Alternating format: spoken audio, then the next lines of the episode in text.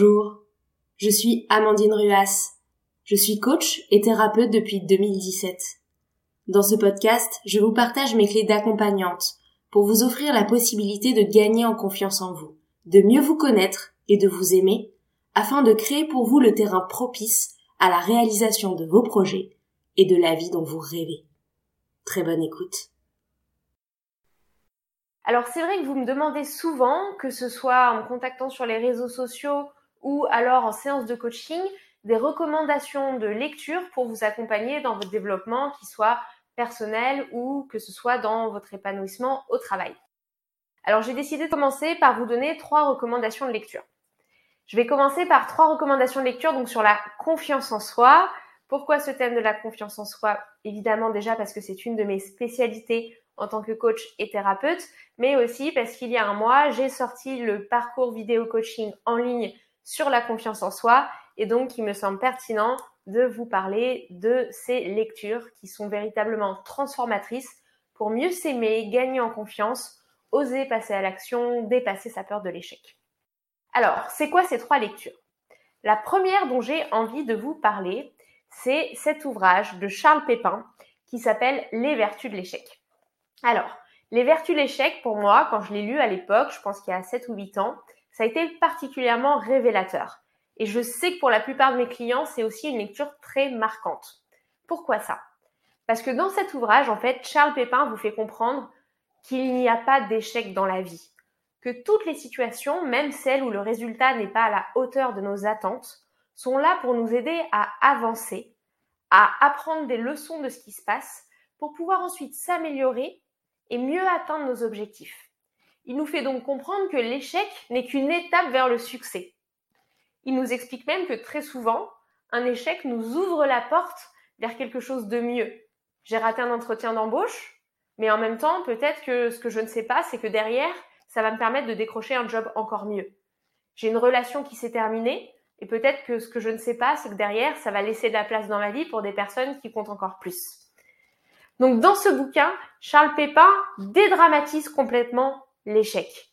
Et que ce soit si vous aimez entreprendre mais que vous avez peur, si vous avez envie de vous lancer dans un projet, si au travail vous êtes un peu tétanisé à l'idée de prendre des initiatives et que ça fasse un flop, ou si tout simplement échouer à un examen, à une prestation, à une performance vous tétanise dans la vie, je peux vous assurer que ce livre va remettre beaucoup, beaucoup de choses en perspective. Donc les vertus de l'échec, de Charles Pépin. Le deuxième ouvrage dont je voulais vous parler, qui est pour moi une pépite qui me tient énormément à cœur, c'est Imparfait, libre et heureux de Christophe André. Alors pourquoi il me tient particulièrement à cœur? Déjà parce que j'affectionne énormément les œuvres de Christophe André. Christophe André, c'est un psychiatre, un psychologue, c'est aussi un grand méditant. Il a beaucoup euh, médité avec euh, le, moine tibétain et français euh, Mathieu Ricard. Ils ont d'ailleurs coécrit un ouvrage. et puis Christophe André est aussi le psychiatre qui a vulgarisé la méditation dans le milieu professionnel en France pour aider les personnes à aller mieux et pas seulement les personnes atteintes de troubles psychologiques, mais aussi typiquement des personnes atteintes de maladies incurables ou encore de maladies chroniques. Et donc, il a mis en place les techniques de, méditation en milieu hospitalier pour soulager les patients. Donc déjà, euh, j'affectionne particulièrement cet auteur que je trouve extraordinaire et en plus, vous allez voir si vous découvrez ses ouvrages, il a une plume incroyable. Et donc, dans Imparfait, libre et heureux, ce que j'ai particulièrement aimé, c'est qu'avec toute sa bienveillance, parce que vous allez voir que Christophe André, dans le choix de ses mots, est toujours d'une douceur et d'un amour absolu, eh bien, avec toute sa bienveillance, il vous invite à aimer vos parts de lumière comme vos parts d'ombre. Et il vous explique qu'en fait, dans la vie, qui est plus important qu'être parfait, c'est d'être libre. Et que vouloir toujours être parfait, c'est s'empêcher de vivre sa vie selon ses propres critères. C'est se travestir pour faire plaisir aux autres. C'est se brider. Et donc, pour atteindre une perfection qui en plus n'existe pas, on s'enferme, on s'emprisonne et on perd notre liberté. Et je trouve que cet ouvrage permet des prises de conscience incroyables et le tout avec une douceur qui est vraiment, vraiment magique. Donc je vous invite à le découvrir.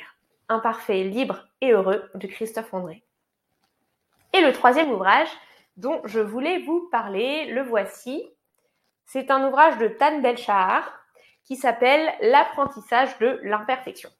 Alors, Tal Ben-Shahar, c'est un psychologue américain, euh, notamment qui a beaucoup travaillé sur les sujets de psychologie positive. La psychologie positive, qui est cette psychologie qui nous dit que finalement, travailler sur soi, travailler pour soi, faire son introspection, c'est pas seulement pour aller mieux, c'est aussi pour entretenir tout ce qui va bien dans notre vie. Et dans cet ouvrage, Tal Ben-Shahar, qui lui-même, par le passé, était un énorme perfectionniste qui souffrait de son perfectionnisme, nous invite à apprendre à accepter d'être imparfait, à accepter parfois de pas faire à 100% bien, à accepter parfois que les autres nous critiquent, à accepter parfois qu'on se contente du strict minimum qui passe, qui nous mette pas à défaut, mais qui soit pas extraordinaire. Non pas pour devenir médiocre, surtout pas, mais pour choisir les zones d'excellence dans lesquelles on veut investir dans notre vie, pour choisir à quel sujet on donne son temps, son énergie et son perfectionnisme, et accepter que sur les autres sujets, c'est tout à fait OK si c'est juste acceptable. Et vous allez voir que si vous faites ça, non seulement ça va vous enlever une part d'anxiété et de stress à vouloir toujours être parfait, mais en plus vous serez encore meilleur dans les sujets qui vous tiennent à cœur. Voilà pour les trois conseils lecture que je voulais vous donner aujourd'hui. Et donc ce troisième conseil, c'est, je l'ai perdu au passage, l'apprentissage de l'imperfection de Tal Ben-Shahar. Si vous voulez en savoir plus sur la confiance en soi, n'hésitez pas à aller regarder le programme du parcours vidéo coaching en ligne que j'ai concocté pour vous, qui dure 7 semaines et que vous pouvez suivre en toute autonomie avec à la fois du contenu et des exercices. On peut aussi planifier ensemble une session individuelle qui là sera sur mesure. Et puis, vous pouvez tout simplement me suivre sur les réseaux sociaux, sur Instagram où je poste toutes les semaines des conseils coaching. Je vous dis à très bientôt et j'ai hâte de vous retrouver.